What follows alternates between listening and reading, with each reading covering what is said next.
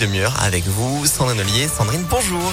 Bonjour Antonin, bonjour à tous. À la une du foot et l'OL qui manque son dernier rendez-vous de l'année. Les Lyonnais ont été accrochés par Metz, un but partout hier soir à Dessine pour la 19e journée de Ligue 1.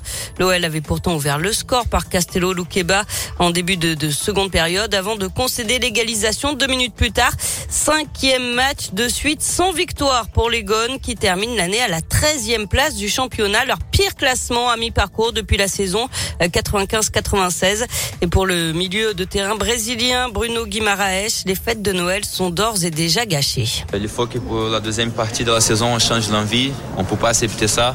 On dit toujours qu'on n'est pas à notre place, mais on ne fait pas de choses pour montrer. Euh, ça me dégoûte, ça me fait mal. J'ai mal au corps. Je vais passer une mauvaise Noël pour ça. J'espère qu'on va changer d'état d'esprit. On ne joue jamais les 90 minutes bien.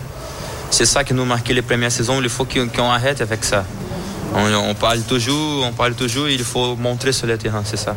Et l'OL compte désormais 9 points de retard sur le podium. Et attention, les Lyonnais n'ont plus que 8 points d'avance sur le premier relégable. L'AS Saint-Etienne termine l'année lanterne rouge du championnat après sa défaite 1 à 0 face à Nantes. Et puis notez aussi que le match entre Clermont-Ferrand et Strasbourg a dû être reporté à cause du brouillard. L'actualité, c'est aussi la condamnation de deux membres des Dalton à Lyon, deux hommes de 18 et 23 ans soupçonnés d'être les auteurs de tirs de mortier sur la police fin novembre dans le quartier de la Guillotière. C'était à l'occasion d'une émission de télévision. Le plus jeune écope de 4 mois de prison avec sursis, l'autre de 5 mois ferme. Et dans cette affaire, un adolescent de 17 ans a été présenté à un juge pour enfants. Ce devrait être aussi le cas prochainement pour un autre du même âge. Un épisode de pollution en cours dans la métropole de Lyon et dans le Rhône. La préfecture a déclenché le niveau information, recommandation pour cette pollution atmosphérique. Aucune mesure contraignante à ce stade, de simples recommandations de prudence pour les personnes dites vulnérables.